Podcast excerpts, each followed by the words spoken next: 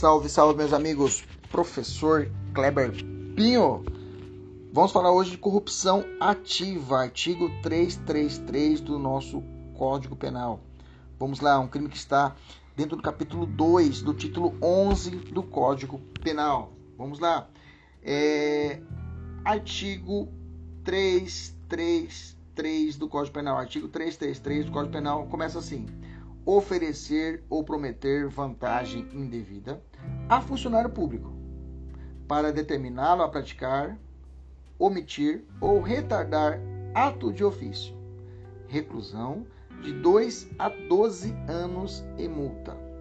Parágrafo único. A pena é aumentada de um terço se, em razão da vantagem ou promessa, o funcionário público retarda ou omite o ato de ofício ou pratica infringindo dever funcional.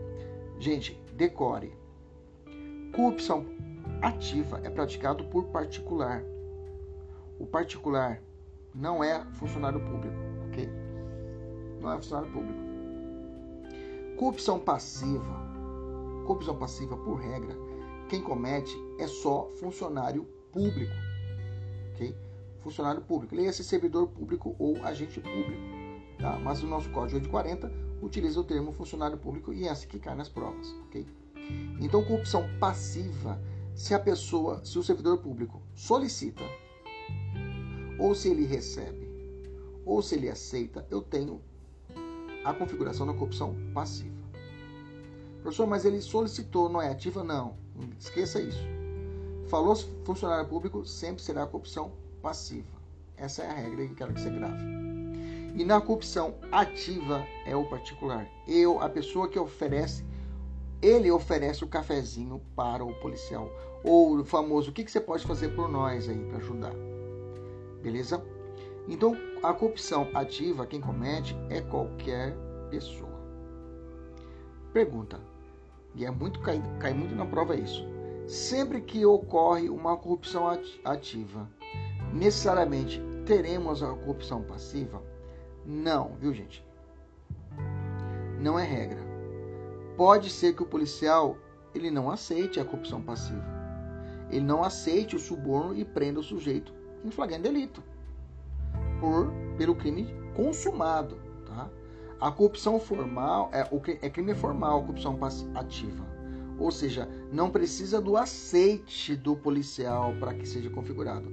A mera oferta a mera promessa de vantagem eu tenho. A vantagem, inclusive, não precisa ser nem financeira, pode ser até sexual. Uma prostituta, ela para na blitz e fala pro policial que ela vai ofertar para ele um ano de sexo, de vale night, vale sexo free. Se, ela liber, se ele liberar ela daquela questão da blitz. Corrupção ativa.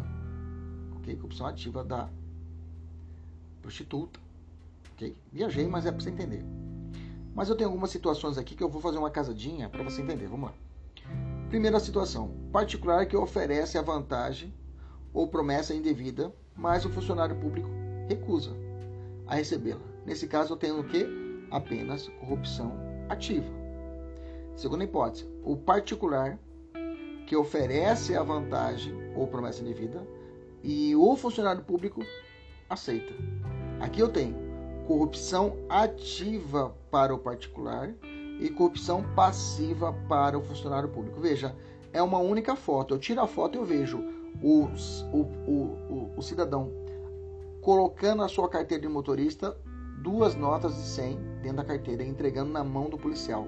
O policial pegando, vindo o dinheiro, ele tira o dinheiro, põe no bolso e devolve a carteira. Nessa imagem, veja, é um plano só é uma só conduta que estou vendo ali. Mas nessa situação eu vejo, nessa foto eu vejo dois crimes. Tá? Que você sabe, quando você vê uma foto, você aplica o crime único para todo mundo. É a chamada teoria monista, que é adotada no Código Penal. Aquele famoso pau que bate em Chico, bate em Francisco. Mas nesse caso eu vejo essa imagem e eu divido as ações. Eu tenho dois crimes: o cidadão corrupção ativa e o policial corrupção passiva. Ok? Uma terceira hipótese, o funcionário solicita o cafezinho, nesse caso, e o cidadão não tem conversa. Nesse caso, quando o funcionário solicita, a corrupção é ativa, a corrupção passiva do funcionário público e o cidadão, putz, eu tenho que entregar. O cidadão é vítima. Quando o policial parte, solicita e o cidadão entrega, não tem boca. Ele vai negar, né? Tanto é que é impossível na mesma situação existir uma corrupção ativa e uma concussão. Porque se eu tenho uma concussão de um lado, eu tenho uma exigência. Não vai existir nunca do outro lado corrupção ativa, a pessoa, porque a pessoa é vítima. Pode ser existir uma corrupção passiva e ativa, como eu falei para vocês, mas nunca existirá uma concussão, uma exigência do servidor me dê esse dinheiro agora. E do outro lado, uma corrupção ativa. Porque nesse caso, realmente a pessoa será vítima. O que eu quero dizer para você?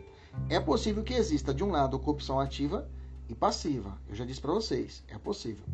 Mas nunca existirá, de um lado, concussão e do outro lado, corrupção ativa. Não existirá. Por quê? Porque de um lado, nesse caso, vai existir uma ação criminosa de exigir. E do outro lado, o sujeito vai ser o quê? Vítima. Ok? Se a prova falar o seguinte: o servidor é, exigiu que o cidadão ofertasse o dinheiro. O funcionário público responde por concussão e o cidadão por nada, porque ele é vítima. Ok? Segunda hipótese. A questão fala assim: o funcionário solicita o café. Ok? E o cidadão meramente entrega. Entrega o bem. Ele entrega. Nesse caso, eu tenho o funcionário público com corrupção ativa e o, e o, e o, e o, e o, particular não responde por nada. Ele foi vítima também, ele entregou. Agora, digamos que o servidor né, fica uma situação em que ele, ele o, o, o, o particular oferta o dinheiro e o servidor aceita. Aí eu tenho corrupção ativa e passiva. Beleza. Tranquilo, tem que imaginar mesmo. Aqui tem que ser, a gente tem que imaginar. Bom, o tipo objetivo do, da corrupção ativa verifica-se quando alguém, por meio de promessa, de dádivas, recompensas, né, ou qualquer ou, ou ofertar ou qualquer utilidade, procura induzir o funcionário público diretamente ou por interposta pessoa a praticar ou abster-se de praticar ou retardar um ato de ofício, ou seja, do seu cargo, embora seja conforme a lei ou contra ela. Assim, pune-se o particular que tem iniciativa, essa sacada, de oferecer. Aqui visa beneficiar, ele se visa beneficiar com a ação ou omissão do funcionário público. Na oferta, o suborno é imediato, na promessa, o suborno é posterior. Né? É, o particular visa que o funcionário público ele retarde de ofício. Exemplo, para que um delegado demore na conclusão de um inquérito omita ato de ofício, exemplo, para que um policial não multe, ou pratique ato de ofício, por exemplo, para que o funcionário da prefeitura libere um alvará rapidamente. Tudo isso eu tenho corrupção ativa, ok? Tranquilo? Então trata-se de um crime de ação múltipla, que compõe vários núcleos alternativos: oferecer, que é apresentar, prometer, que é obrigar-se a dar. Então, nesse caso, eu tenho uma crime de ação múltipla. Então, conclui-se pela locução da lei de determiná-lo que o particular não é alcançado pela figura típica quando oferece ou promete, prometa vantagem ou a entrega efetivamente ao funcionário depois de ter ele praticado o desejo ou, de, ou, dese, ou desejado ato. Ao contrário do que acontece em 317, presume-se somente a corrupção ativa antecedente, mas não a consequente traduzindo, se o sujeito ele não multou, ok? E depois eu vou dar o suborno para o sujeito, veja o policial, olha para a cidadã, vem a mulher muito bonita, o policial rodoviário federal tem que emitir a multa. Ele olha para ela e por alimentação pessoal, ele fala, puta que mulher linda. E ela fala, ah, eu moro aqui mesmo, aqui na, aqui na cidade. O policial, pô, pô. Ah, eu, ele pensa, puta, ela mora no meu bairro, né? Ou pode ser, pode ser que eu vou encontrar com ela depois. E pode ser que seja, seja a mãe dos meus filhos, né? E o policial vai e libera ela. Depois de liberada, ela fala: policial, toma aqui duzentão para você aqui, para que você for legal.